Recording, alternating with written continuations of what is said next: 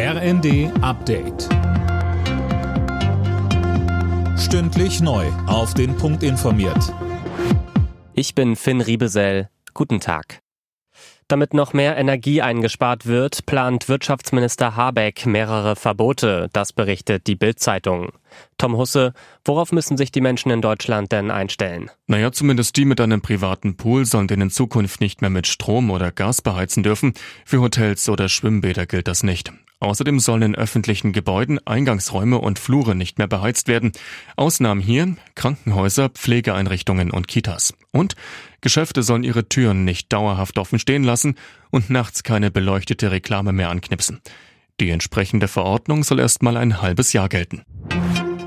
Der Cum-Ex-Skandal lässt Kanzler Scholz nicht los. Heute wird er erneut als Zeuge vor dem Hamburger Untersuchungsausschuss befragt. Mehr von Tim Britztrup. Es geht um die Frage, ob Scholz in seiner Zeit als Hamburger Bürgermeister darauf hingewirkt hat, dass die Finanzbehörde sanft mit der in den Skandal verwickelten Warburg Bank umging und auf Rückforderungen verzichtete. Scholz bestreitet das. An den Inhalt von Gesprächen mit Vertretern der Bank will er sich nicht mehr erinnern können. Der CDU-Obmann im Untersuchungsausschuss Seelmaker kauft dem Kanzler das nicht ab und wirft ihm im Spiegel vor, zu lügen. Klare Belege dafür konnte die Opposition bislang allerdings nicht liefern. Apple warnt vor einer gefährlichen Sicherheitslücke in seinen Geräten. Nutzer von iPhones und Co sollen unbedingt die Software aktualisieren. Hacker könnten sonst die totale Kontrolle über die Geräte erlangen.